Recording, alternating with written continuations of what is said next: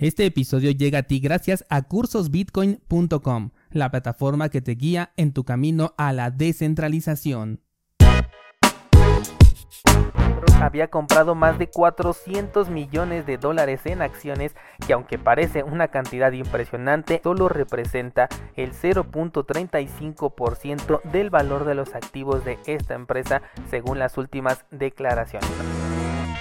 Pues vaya que BlackRock sí que va en serio con el tema de Bitcoin. Todavía no es aprobado el ETF, pero parece ser que tiene altas expectativas de que esta aprobación sea inminente. Como dije, yo pienso que para el 2024, el primer Em, cuarto, va a ser una realidad la aprobación de este ETF, a menos que, bueno, pues algo pase y cambie estos planes. Pero por el momento parece ser que BlackRock tiene sus ojos bien, bien clavados en Bitcoin y esto es porque ahora la empresa ha aprovechado las pérdidas recientes que tiene la industria de la minería de Bitcoin para convertirse en accionista de varias de estas empresas, de hecho de las principales para ser más específicos. Esto después de que se diera a conocer que BlackRock había comprado más de 400 millones de dólares en acciones que aunque parece una cantidad impresionante, la verdad es que solo representa el 0.35% del valor de los activos de esta empresa según las últimas declaraciones. Nada más para que te des una idea del, eh, del poder que maneja esta, esta institución.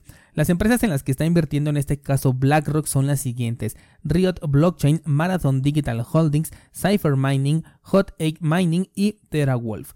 Me metí al gráfico de cada una de estas empresas y efectivamente todas están muy cerca de sus mínimos o por lo menos se encuentran bastante alejados de lo que son los precios máximos históricos. En especial, TeraGulf es uno de los que tiene el menor precio en sus acciones en este momento. Y aquí en Millón yo había escrito que me parecía interesante que las acciones de la empresa no hubieran incrementado o que no se viera reflejado un interés en ellas a pesar de que estemos hablando de BlackRock invirtiendo eh, directamente en estas empresas. Pero esto fue porque el mercado todavía no había abierto para el momento en el que yo tenía ya escrito mi guion. Y una vez que el mercado abrió, bueno, pues ya pudimos ver ahora sí el interés no solamente en estas empresas, sino también también en el precio de Bitcoin, el cual también tuvo un movimiento bastante interesante, estaba un poquito por debajo de los 26 mil y bueno, pues subió hasta 27,400, de hecho se encuentra bastante cerca de lo que es la media móvil de 200 periodos en el marco temporal de una semana, ahorita más o menos está haciendo de resistencia, pero bueno, apenas es miércoles y este indicador pues lo medimos por semana, así que todavía nos hace falta mucho, pero hay que estar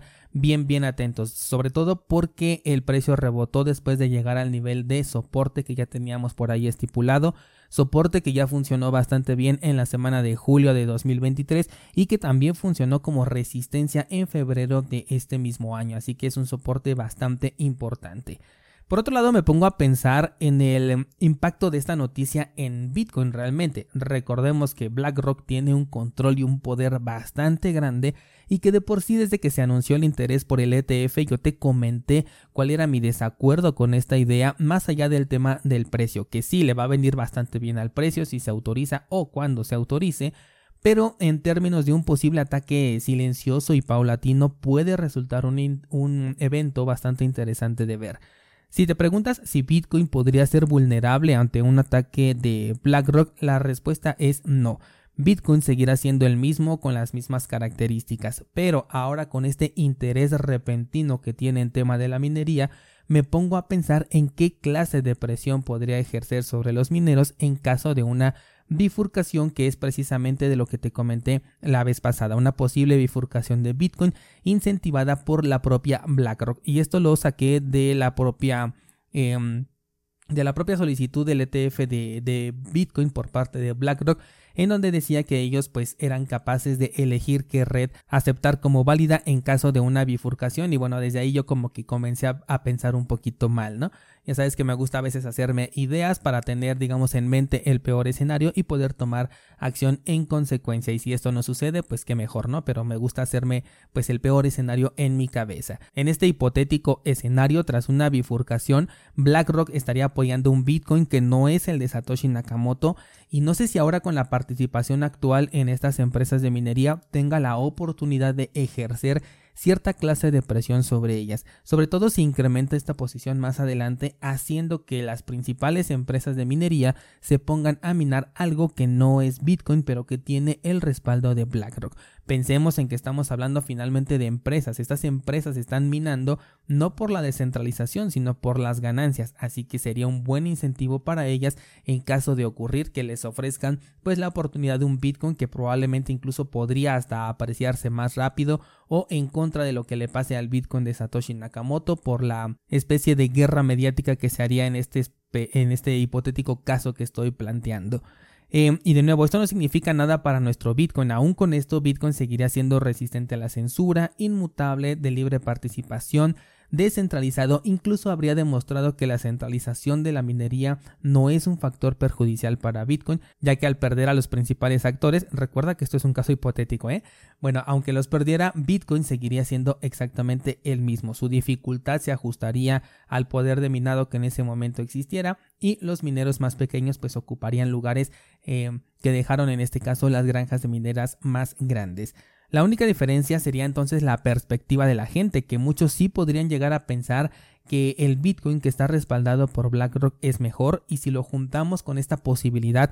de que se pueda utilizar en servicios bancarios, de que aparezcan los procesadores de pago, bueno, pues esto haría que ese Bitcoin se volviera más popular a pesar de que no fuera el original. Esto también podría llegarse a juntar un poquito con la idea que te he compartido, una idea totalmente personal, en el que para mí Bitcoin, en lugar de tener una adopción masiva, se va a convertir por el contrario en un activo de nicho. Y con esta bifurcación hipotética, nuestro nicho se reduciría. Este nicho adquiriría una mayor calidad en sus poseedores, eso sí, porque ya todos seríamos prácticamente los descentralizados, pero sería algo mucho más pequeño, seríamos un grupo mucho más reducido. Sin duda vamos a hablar mucho de BlackRock en los próximos meses y cuando se autorice este ETF vamos a ver si comienza un camino como el que he estado especulando en, en, estos episodios o por el contrario me he equivocado y Bitcoin se vuelve mucho más fuerte y más popular gracias a la llegada de este actor y a la exposición que ofrece a las institucionales. Que por cierto, la vez pasada les comenté que para mí BlackRock no va a estar esperando la autorización del ETF para comprar Bitcoin y respaldar su derivado, sino que de hecho es muy probable que que ya esté realizando compras desde este momento, es más, desde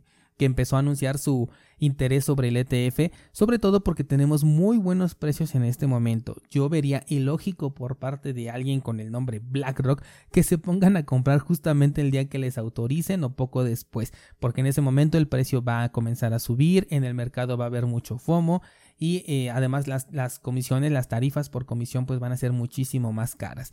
Em, hace un par de semanas, de hecho, un descentralizado compartió en el grupo de Discord información sobre una cartera de Bitcoin que estaba acumulando más de 3 mil millones de dólares en Bitcoin. Algunas personas especulaban que se trataba de BlackRock, de hecho el descentralizado preguntaba si sabía algo al respecto y en ese momento no me parecía descabellado que sí pudiera haber sido BlackRock, sin embargo parece ser que al final resultó ser una cartera de Robinhood la que está acumulando esta gran cantidad. Aún así yo no descarto para nada que ya estén comprando Bitcoin en este momento a buenos precios, esperando únicamente el momento de la autorización, porque además de esta manera ya podrían acelerar este proceso y sacar lo más pronto posible el ETF. Sobre todo también les conviene que el producto salga lo más pronto posible mientras el precio se mantenga relativamente bajo, porque pues así los inversores tienen una oportunidad de conseguir una ganancia, ya que por supuesto que lo van a ver de manera especulativa. Y bueno, pues el día de hoy recuerda que te va a estar llegando la newsletter si es que estás suscrito y si no, bueno, pues te invito a que lo hagas.